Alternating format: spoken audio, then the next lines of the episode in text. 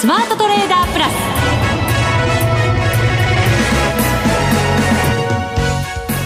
全国のリスナーの皆さんこんにちは。内田まさです。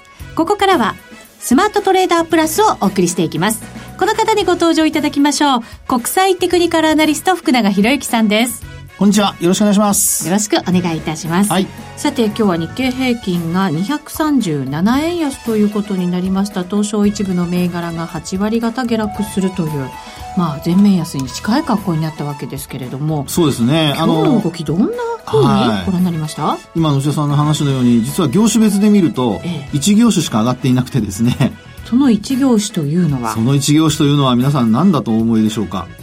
これはですね空運業のみです。空運業はい、はい、であの個別で見ると今の内田さんのあの、ね、伝えてもらった数になってですね、はい、まあ、圧倒的にこう値下がり銘柄の数の方が多かったということなんですが、ええ、あのまあ、要因としてこう考えられるっていうことで言うとですよあの、まあ、FOMC が終わりそれからあと日米首脳会談、うん、それからあと日日米通商協議 FFR まあ一応イベント全部通過っていうことと、それから、あの、まあ、無事に通過したという、一応先送りかもしれませんけどね、うん、日米通商協議については。はい。はい、まあそういったところが、まあ一つは、あの、売りを誘った要因になっているのかもしれませんけどね。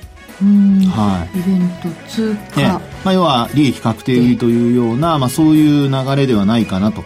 というのもあの午前中一時プラスになる場面があってですね、はい、あの昨日の、まあ、日経平均株価の方は昨日の高値を更新する場面があったということでしたので、まあ、そう考えますとやっぱりあの自動車の関税が少しあの、えーまあ、協議中はあの発動されないとあるいはあのそういった話は出てこないということなので、まあ、そのあたりからすると、午前中やっぱり自動車安かった、あ、ごめんなさい、高かったんですよね。はい。トヨタだとか、あと、他の自動車株も比較的しっかりという流れだったんですけども、結果的にトヨタ自動車も今日はマイナスで終えていたりだとか、えー、という流れ。あと、それからあとは、円安に、あの、FOMC までは触れてたんですよね。で、結果発表で113円にもう一回、あまあ、取引時間中乗せる場面あったんですが、結果的に今日は日中は112円台の60銭台でしょうかね、112円の。まあねえー、ミドルぐらいで終わって、まあ、終わってるというか、今も推移してますね。ねはい、69銭、70銭あたり。そうですよね。はい、まあ、ですので、あの、113円台を見ていた人たちからしますと、やっぱり一旦、あの、東京市場では利益確定売りというような、まあ、全体的にやはり、あの、ここまで買われた、あの、まあ、一旦という見方だとは思うんですけども、まあ、反動が出たのかなというところだと思いますけどね。はい。まあ利益確定売りも出やすいタイミングだったっていうことなんですかね、結局は。ね、あの、一応、あの、よく言うその加熱感だとか、まあそういう話で見ますと、あの、日経平均株価は8営業日連続の上昇。それからあと、よくあの使うサイコロジカルラインなんていうのを使ってみると、もう75%に到達しているっていう状況でしたので。先週は福永さんにその加熱感のお話をいただいて、はい、やっぱりちょっと冷ます時間必要なんじゃないかっていうね、そういうニュアンスのお話いただきましたけれども。そうですね。えー、まあですから、あの、高値はもちろん更新して2万4000円乗せる場面あったんですけど、あの、値幅で見ると、なかなか値幅が伸びなくなってきたっていうのが、はい、あの、先週のその木曜日以降から今日にかけての、あのまあ、動きだったのかなというふうには思いますけどもね。今日はテクニカルで見ても昨日の高値は上回ったものの、はい、安値も下回ってるということになるので、はい、なかなか判断ねこれ高値圏で出てるとどういう意味合いになるのか。いいね、はい、この後伺っていきたいと思います、そして番組後半はガラケートレーダーさんにもご出演いただきまして最近のトレードについてお話を伺っていきたいと思います。はい、はい、どうぞお楽しみに。それでは番組進めていきましょう。この番組を盛り上げていただくのはリスナーの皆様です。プラスになるトレーダーになるために必要なテクニック心構えなど今日も身につけましょうどうぞ最後まで番組にお付き合いくださいこの番組はマネックス証券の提供でお送りしますスマートトレーダー計画よーいドンさあ、それではまずは福永さんに足元の相場の分析いただきます。日経平均237円飛び5000安、23,796円74銭でした。はい。あの、先ほどね、ええー、まあ前のコーナーが終わるところで内田さんがちらっと言いましたけど、はい。高値を更新して、安値も更新しているとなると、はい。これは方向としてはですよ、上下に広がってる形になりますよね。そうですね。ええー、で、そうなりますと、あの、今度は判断としてはですよ、どっちについていっていいのかな。えただ、終値だけを見ますと、やっぱりどうしても、あの、昨日の、まあ、安値も割り込むような状況になって終えているので。しかも陰線で終わってますよね。はい。で、あと上髭ですからね。ええー、と考えますと、まあ、少し、あの、買うエネルギーよりも、やはり売り圧力の方が勝って終えたのかなというふうに考える方が、まあ、順当ではないかなというふうには思うんですよね。まあ、そこに加熱感というものも加わるんだとすれば、はい、余計にそうですよね。そうですね。で、あの、そうした中でですね、あの、重要な、まあ、こんなふうにこうトレンドが出てきているといいますか、大きく、値上がりしている中でですよ。あの、まず上昇の起点を考えてみますと、これまで2万3000円が、あの、9月の中旬あたりまでず、あたりまでずっと抜けなくて、はい。まあ、あ今回抜けたところが、まあ、5回目というような、そういうおそらく解釈になっているかと思うんですね。9月14日ですよね。しっかり抜いてきたのは、はい。その日が、まあ、S q でした。そうでした。ね。で、S q で、えー、まあ、本当に小動きではあったんですけども、結果的に抜けて、まあ、その翌営業日ということで、まあ、連休明けのところになったんですが、えー、一気に株価は、あこう、大陽線を形成して終えたと。そうですね。18日の火曜日でした、えー、そうですね。で、ここからですよね。あの、じわじわとと言いますか、まあ、陰線が2日続いたんですが、まあ、結果的には連投が続いて、うんで、えー、まあ、昨日までで8連投になったと。はい。ですから、この、まあ、上昇の起点となっているのは S q 算出日だったということを考えますとですね、うん、えー、一旦そこで、あの、ポジションが、あの、ここで、あの、過去の、例えば最低取引なんかっていうのは、S q で全部リセットされますので、はい。はい。ですから、その、リセットされたと同時に、新たなポジションを、やはり作ると。うん、で、そこから、まあ、スタート、起点っていうふうに考えることからですね、S q 値を上回って終えると、その後、相場は高いというふうにあの言われたりとかですね、あるいは S q 値を下回って終えると、その後相場が弱いというふうに、あの、見られたりとか。S q を境に、まあ、きっかけに方向性が固まるっていうことですよね。そうですね。えー、そういうことが、あの、よくそのアノマリーとして言われたり、あるいはその需給関係からも言われたりするわけですよね。えー、でそうした中で、あの、ここまで商いが膨らんできているというところと、それから S q 値を、まあ、当日もそうですけども、S q 当日もそうですけども、ずっと上回ってきているっていうことを考えますと、まあ、やはりロングポジションが、うん、あの、積み上がってきているのではないかと。いうふうには思われますね。はい。で、このロングポジション積み上がっている中で2万4000円に乗せたということと、まあ冒頭の話にちょっと戻っちゃいますけども、えー、いろいろなイベントを通過をして、で、あのー、まあ、取引、もし私がディーラーであれば、あのー、高値抜けるのかなっていうのをちょっと試したくなるんじゃないかなと。うん。あの、要は、買いに行ったところで、誰かが売り物を出してくるのかどうかとか、そういうのを、なんて言うんでしょうね。あの、まあ、さじ加減じゃないですけど、あの、ディーラー、まあ、人がやってるディーリングの場合ですよ。少し、あの、様子を見に行って少しずつ上を買ってみるとか。まあ、もちろん、あの、その日に投げることを前提ですよ。ああ、はい、あくまでも短期で。そうです、そうです。ダメだったら、もうそのままロスカットする。ああ、だから今日みたいな動きになる。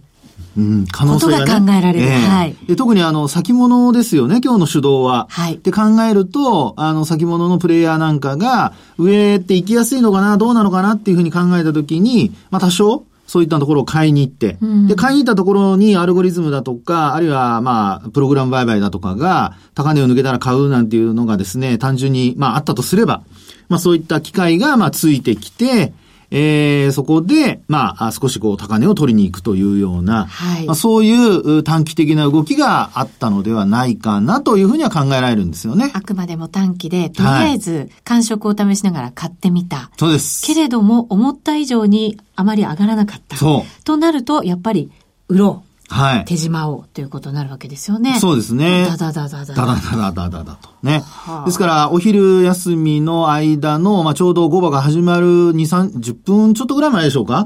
そのぐらいから先物がちょっと弱含んで、で、結果的に取引始まった頃にはですね、えー、マイナスからのスタートに、まあ、なってしまって、で、さらには、あの、今の話のようにドドドドドッと下がってしまうと。うん。でも福永さんのお話の中では、はい、そのオープニングのところでも一旦のというお話のね、はい、言葉も使ってましたので、ええ、今の話を考えると、加えて考えると、はい、やっぱり短期的なものなのかなと思ったりはしますけど、この辺でもしばらくは上値の目処みたいな感じに気にされちゃうんですかね？これですね、え、あのー、まあ、短期的な売り物で、その吸収できるかどうかっていうところがポイントになってくるかと思うんですけど、あのーもしですよ、今のような買いをした場合に、まあ投げて、そこで相場が崩れると嫌じゃないですか。嫌ですね。ね。あの、基本的には上向きなんだけども、上に本当に行くかどうかを試したいだけで、別にあの、上にまで買い上がってその後売り崩そうっていうようなところは考えてないわけですよね。そうですね。まあ、しかも短期的に上がってきましたからね、ぐっとね。ええ。で、な、なおかつですよ。やっぱり、あの、高値更新を見たいわけですよ。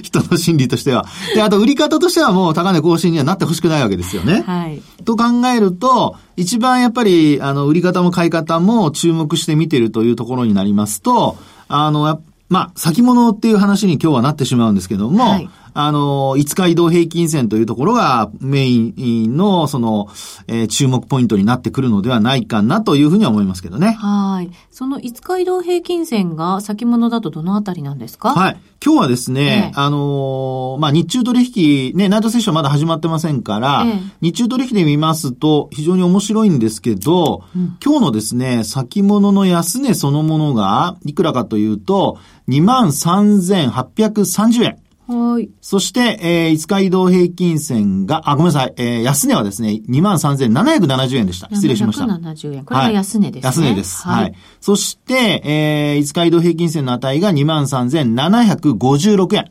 ああ、じゃあそこまでは届かなかったけれども、はい、かなり接近したと。そうですね。はい。ということで、えー、今日の先物の商い見ていただくとわかるんですけど、今日の枚数がなんと6万2千枚できてまして、それは多いってことですよね、今の口だとね。はい。昨日はですね、えー、っと、昨日の出来高が、えっと、5万5千、あ、ごめんなさい。昨日が6万2千枚で、今日は7万9千枚ですね。おさらに増えてきて1万7千枚ぐらい今日増えてるっていうパターンになりますね。はい。はい。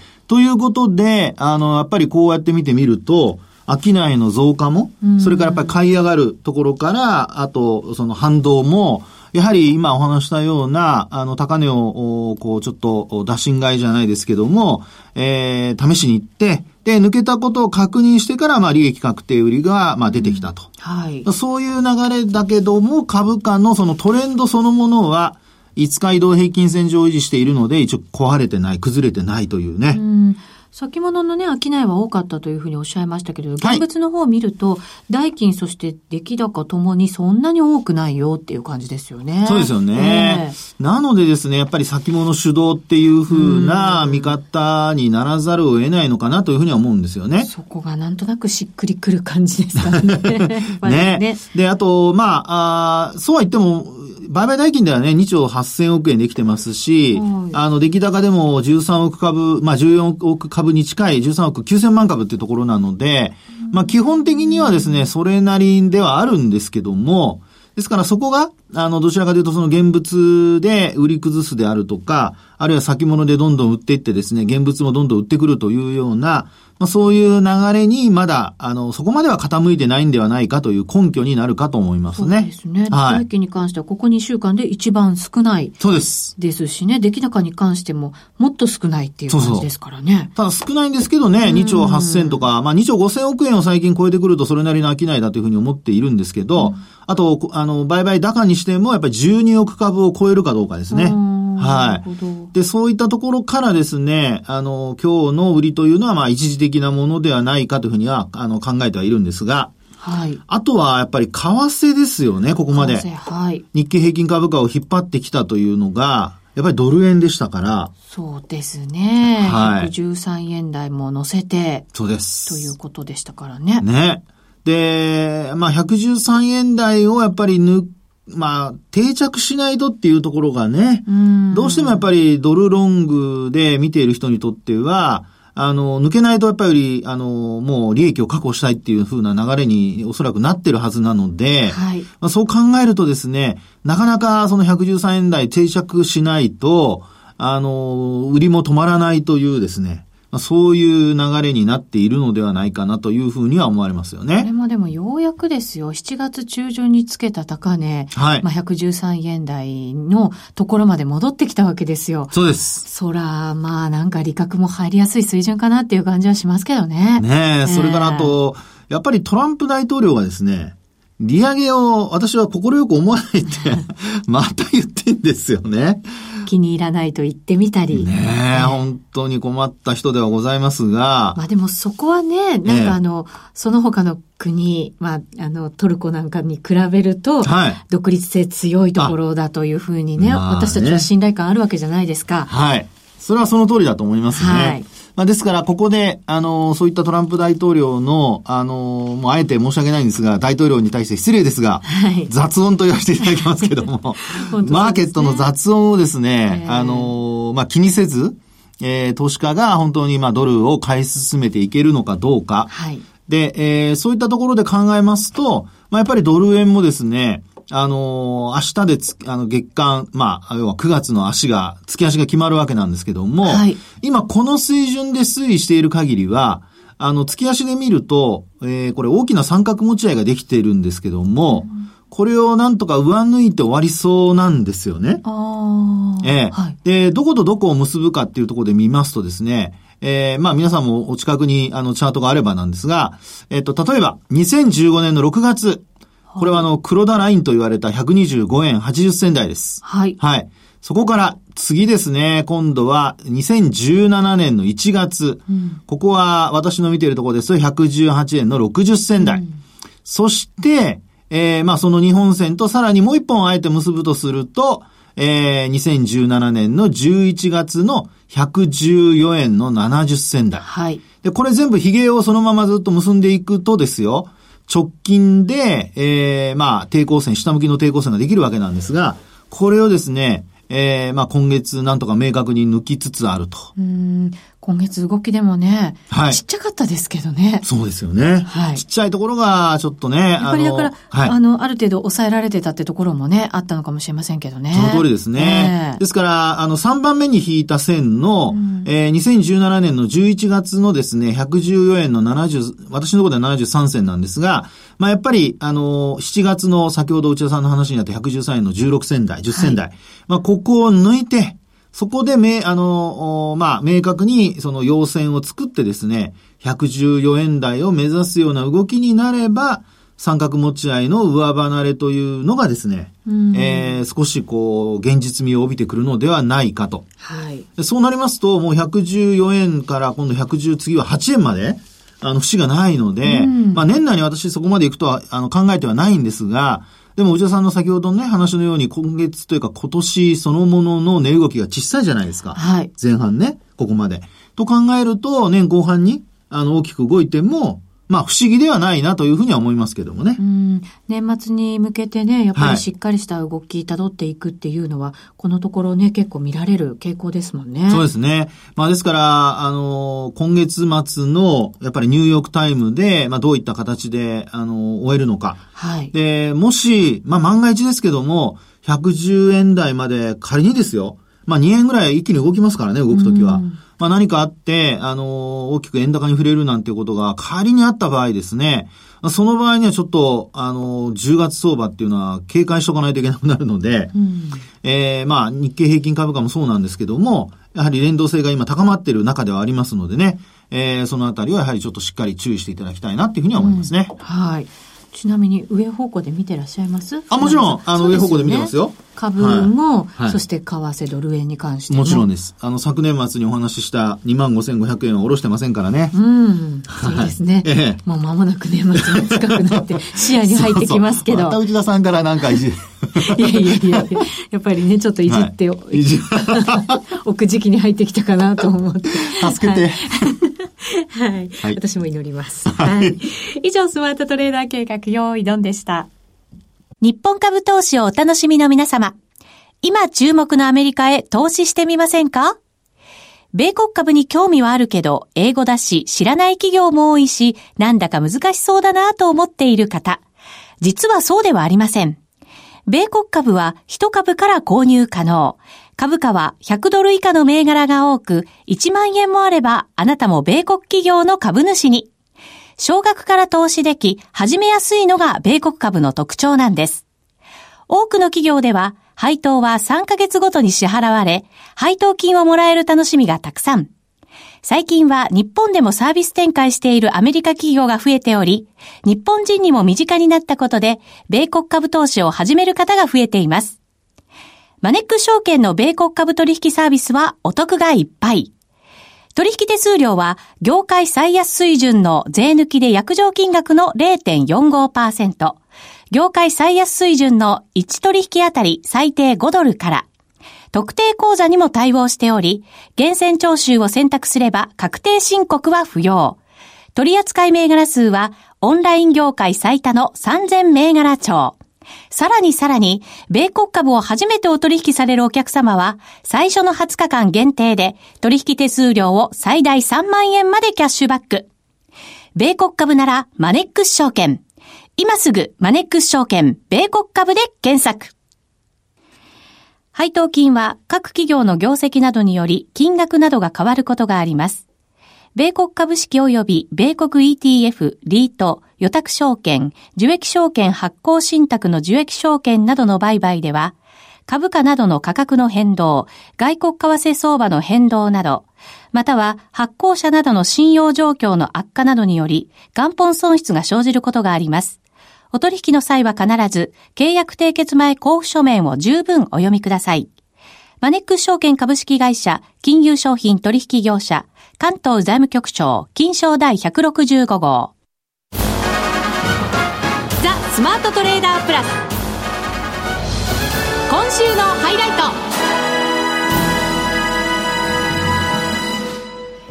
それでは今週のゲストにご登場いただきましょう。ガラケートレーダーさんです。こんにちは。あ、どうも、こんにちは。よろしくお願いいたします。よろしくお願いします。どうも。最近お忙しそうですね。いや、最近もう忙しくて、ついに、もうサラリーマンちょっと辞めてですね。あら、専業トレーダー？おいや、本当スマトレが、あの、生んだ何ですか？何でしたっけ？スマトレガンとなんとかってなんかそういうフレーズがあった。あら。自分から言う、言うとちょっと、ちょっと、で、最後に取っておきたかったのにね。そうですよね。こっちが言うなら私も、自分から言っちゃいやいやいやでもね、本当にスターになられて、そうそう。ちょっと笑いながら言っちゃいけませんけど。そうですよ。なんとね、はい。マネックス FX さんと、はい、今、タイアップ企画やってらっしゃるんだそうです。すごい。おかげさまで。びっくりなられて。スマトレのおかげです。さすがですね。スマスマトレが育てていただいたんで。それ忘れないでね。すいません、乗っかってしまいました。あの、番組のホームページ、ザ・スマートトレーダープラスのホームページにもバナーを貼らせていただきましたので、ぜひご覧になっていただきたいと思いますが、どんなキャンペーンですか？あのですね、マネックスさんの、あの、講座を開設していただいて取、取引をすると、マネックス FX の講座を開設すると。ね、はい。すいません、役が。で、そうすると、あの、僕の、あの、レポートがプレゼント。おガラケーさんのレポートが、まあ、そうですね、中根トレードの。特典。はい。っていう、まあ、レポートタイアップやってまして。はい。で、あの、ホームページ、番組ホームページと、あと、まあ、自分のブログにも、は、あの、ありますんで、もしよろしければ、はい。あの、まあ、これを機会にちょっと解説していただければです。あと取引一回しなきゃいけないんですよね。そうですね。はい。そうですね。うん、ザ・スマートトレーダープラスのそのバナーから入っていただくと、FX オン経由で、はい、XFX に口座を開設していただいて、はい、その後、初回1回の取引をしていただくと、ガラケーさんの中値トレードの鬼というレポートがお手元に届くということでございますので、この機会にぜひぜひですね。はい。講座解説していただければ。講座解説無料ですもんね。そうなんです。はい。よろしくお願いいたします。お願いします。さあ、今もその、うん、中根トレードの鬼というレポートね、はい、ご紹介させていただきましたが、ガラケーさんといえば、トルコリラと中値トレード。僕最初、南アフリカランドあ、そうでしたっけ？トルコリラじゃなかった。ランドでしたかね。もう本当に申し訳ありません。えもうあの、そうでしたね。もう、ランドでしたね。でも新興国通貨ね、ちょっとやっぱり厳しい状況もあったんで、どんなふうにご覧になってましたか？自分はですね、もう今年に入ってからはですね、あの、まあそういう、まあランドとかトルコとかは、まあもう、その、むしろエグジット、まあ手仕まいしててですね、はい、あの、ドル円と、ドル円のユロングと、まあ、ユーロドルのショート。うん、前回、ガラケーさんの番組に遊びに来てくれた時、はい、5月だったと思うんですけど、年明けにもうなんかね、その新興国通貨、結構なあの割合を手締まったっていう話ありましたもんね。はい、その後もさらに、あの、手締まってですね、ええ、まあもう5月ぐらいまでには、あの、まあかなり、そうです最最大トルコリアス220枚ぐらい持ってたんですけど、去年の年末ぐらいですか。それを年始に140枚決済して、80枚にして、で、5月までに30枚ぐらいまで減らして、うん、で、今もまだ10枚ロングで持ってるんですけど。まあ、でもね、まあでもほとんど、20枚はその、この前の先月のトルコショックの時に僕もロスカット、まあ、損切りはしてます。はい。まだ買い場は来てないですか？どうですかね。まだちょっと怖くて買えないです、ね、そうですね。まあ確かにね。ね確信が持ってたらガラケーさんだったら動くと思うんで。えー、まあでも昨日かなんかあれ、エルドアンさんかなんかが、まあ、そのトルコ中央銀行と、まあ、せ、あの、まあ、ぶ、その分離して、まあ、セパレートだって発言もあったんで、まあ、あの、ちょっとこう、ちょまあ、つい戻してるところはあるんですけど、はい。まだ動くべき時じゃないっていう感じがね、口調からしますよね。さて、その最近のトレード、ドル円ということでおっしゃってましたけれど、どんなトレードを、はいそうですね。まあ、先ほどのあの中値のトレードは、うん、まあ、五等日とか、あと月曜日とか金曜日とかの、その需給が寄るときに、先週、一昨日の火曜日なんかはすごい綺麗に取れたんですけど、三、うん、連休明けの、まあ、需給まあ3連休明けの五等日だったんで、はい、すごいまあこうチャートとかもし見ていただければ、綺麗にこう流れでまあ上がって下がってみたいな、あれなんですけど。まだね、これから3連休もありますからね。はい、そうですね、これからまたそういうのがあるんで、五等日とか、そういったところをまあ、レポート見ながら、もしちょっとトレードしてもらえればっていうところ。レポートに差し支え、ね、ない程度で具体的な差し支えない。やり方、教えていただけません？